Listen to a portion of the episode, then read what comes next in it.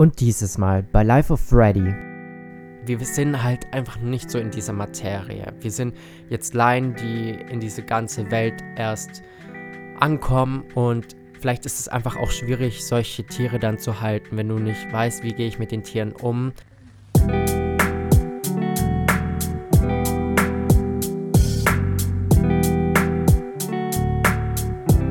Welcome back zu meinem fünften Podcast.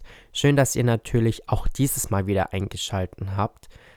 Während meinem letzten Podcast war ich in den Vorbereitungen für meine eigene Chicken Farm.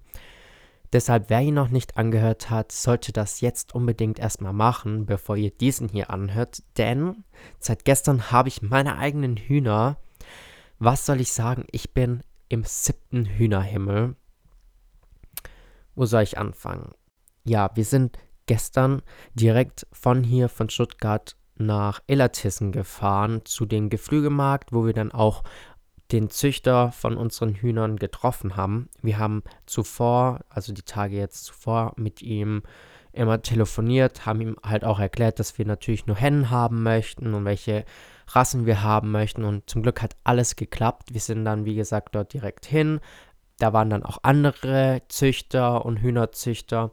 Und klar, man darf sich jetzt so einen Markt nicht vorstellen wie so eine Gartenmesse, wo alles dekoriert ist. Also da geht es natürlich schon ein bisschen ruppiger zu. Man muss sich das einfach so vorstellen, dass da unterschiedliche Züchter sind, wie gesagt.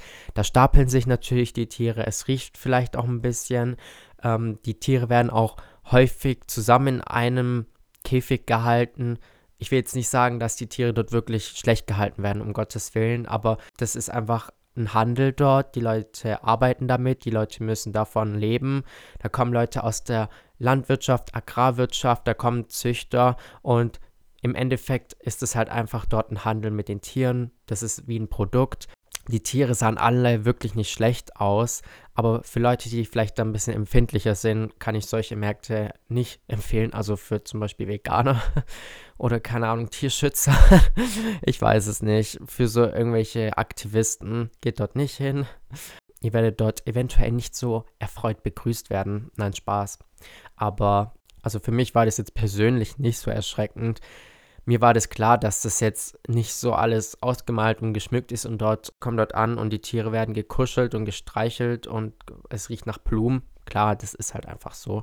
Aber ich muss wirklich sagen, ich bin froh. Wie gesagt, alles hat super geklappt. Ähm, wir haben die Tiere direkt bekommen. Wir haben auch die Tiere bekommen, die wir haben wollten, die vier Hennen. Was ich auch noch sagen muss, ist, dass wir zuvor überlegt haben, uns solche geretteten Hühner zu holen. Vielleicht kennt ja der ein oder andere die Organisation Rettet das Huhn. Da geht es einfach im Prinzip darum, dass man Tiere, die in so einer Zuchtanlage waren, die in der Massentierhaltung gehalten wurden, die in solchen, wir sagen manchmal KZ-Hühner, was eigentlich furchtbar ist, aber eigentlich ist es ja irgendwie so, einfach aus diesen ganzen Zucht- und Legeanlagen kommen, aus diesen Legebatterien, dass man die rettet und ein schönes Zuhause finden. Da haben wir uns überlegt, mitzumachen aber wir waren halt ganz skeptisch, weil man zum einen dort einen Vertrag unterschreiben muss, dass die Tiere gut gehalten werden. Die Tiere können dann wieder geholt werden, wenn es den Leuten von dieser Organisation nicht passt, wie sie dort gehalten werden. Ähm, und da waren wir halt ein bisschen skeptisch, beziehungsweise wir sind halt einfach nicht so in dieser Materie. Wir sind jetzt Laien, die in diese ganze Welt erst ankommen und vielleicht ist es einfach auch schwierig, solche Tiere dann zu halten, wenn du nicht weißt, wie gehe ich mit den Tieren um. Ich meine, es sind dann, sage ich mal, besondere Fälle. Die Tiere sind vielleicht nicht so gut auf Menschen zu sprechen, was auf jeden Fall nachvollziehbar ist und verständlich. Ich weiß es nicht. Kann man da noch eine Beziehung zu so einem Huhn aufbauen, wenn das so was erlebt hat? Und da haben wir halt einfach gesagt, schwierig. Vielleicht für uns als Anfänger ist es nicht so gut, einerseits für uns, andererseits für das Huhn. Und deshalb dachten wir, wir wollen einfach erstmal ganz normale Hühner und wollen uns liebevoll um die kümmern und einfach dazulernen. Und wie gesagt, wie heißt so schön, studieren geht über probieren. Ja, so, ne? Und deswegen haben wir uns jetzt schlussendlich dafür entschieden. Ja, welche Rassen sind es denn jetzt letztendlich geworden? Wir haben zum einen zwei Bielefelder Zwergkennhühner, das sind diese braunen Hühner, die kleinen Hühner. Ich dachte ja zuvor, dass die mir nicht so gefallen, weil, wie gesagt, sie sind halt einfach ganz normal braun. Aber jetzt muss ich wirklich sagen, sie sind sehr angenehm zum Anschauen. Sie haben eine schöne Farbe, warme Farbe. Und man merkt auch den Unterschied zwischen den unterschiedlichen Hühnerrassen. Also die zweite Rasse sind die Zwergamrocks, die sind ja so schwarz-weiß, die sind auch ein bisschen kleiner als die Kennhühner, haben ein bisschen weniger Fell, habe ich das Gefühl. Und sie sind viel aufgedrehter, sind viel mutiger, die erkunden die Sachen viel mehr und sind so aufgedreht im Vergleich zu den Kennhühnern, weil die Kennhühner sind einfach so ein bisschen entspannter und ruhiger, ein bisschen schüchterner und einfach so entspannt. Und deshalb finde ich die auch so angenehm zum Anschauen, weil sie halt nicht so aufgedreht sind und so hippelig. Aber schlussendlich ist auch die Farbe dann nicht so wichtig, also zweitrangig. Aber dass ich das einfach noch angesprochen habe, ja, welche Namen sind es denn geworden? Ich habe ja schon im letzten Podcast gemeint, ich fände es ja mega cool, unsere Hühner nach den Kardashians zu taufen. Also Kim Courtney, Kylie, Chloe ist es leider nicht geworden. Ich durfte leider nur eins taufen von den vier. Nein, also wir haben jetzt eine. Nein, wir haben ein Zwerg am Rock heißt jetzt schlussendlich Astrid, das andere heißt Hilde. Wir haben dann, wie gesagt, die Kennhühner. Da heißt das eine Bertha. Und meins, das ich taufen durfte, hat natürlich den wunderschönsten Namen, nämlich Mathilda.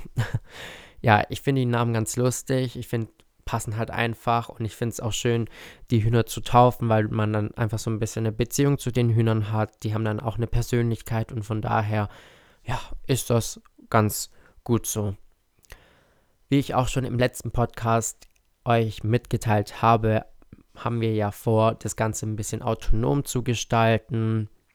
Mit der elektrischen Klappe, die morgens und abends automatisch schließt. Und da sind wir jetzt auch noch dran, das Ganze zu installieren. Jetzt für die ersten Tage haben wir uns dagegen entschieden, weil wir natürlich erstmal schauen müssen, Geht es den Hühnern gut? Gehen sie auch wirklich abends rein? Gehen sie morgens raus und klappt das Ganze? Finden sie ähm, das Zuhause, ihr kleine, ihre kleinen Stall? Und da muss ich auch sagen, da hatten wir schon gestern das erste Trauma, weil wir dachten so, ja, wenn es dunkel wird, die gehen von alleine rein und es wird alles klappen. Natürlich war es dann auch nicht so. Wir sind dann abends hin, so kurz nach neun und alle vier Hühner waren noch draußen im Freigehege sind da rumstolziert und ich dachte so, okay, wahrscheinlich waren die einfach nur letztlich irritiert, noch aufgedreht. Und schlussendlich sind sie dann in den Stall gegangen, weil wir es dann so gemacht haben, dass wir ein Licht reingehangen haben. Und wir haben einfach gemerkt, die Hühner haben wahrscheinlich auch Angst vor der Dunkelheit in dem Stall. Wir haben dann das Licht reingehangen, wie gesagt, und dann sind sie da in, im Entenmarsch hintereinander in den Stall direkt gelaufen. Und ja, jetzt haben wir erstmal ein Licht installiert, damit sie dann abends ein Licht haben. Und so klappt es jetzt auch ganz gut. Von daher, Huhn ist zufrieden, wir sind zufrieden. Ja, wie ihr auch schon auf meinem Instagram-Account gesehen habt, wer mir da noch nicht folgt, jetzt unbedingt folgen, at Life of Freddy, haben wir einen recht kleinen Hühnerstall.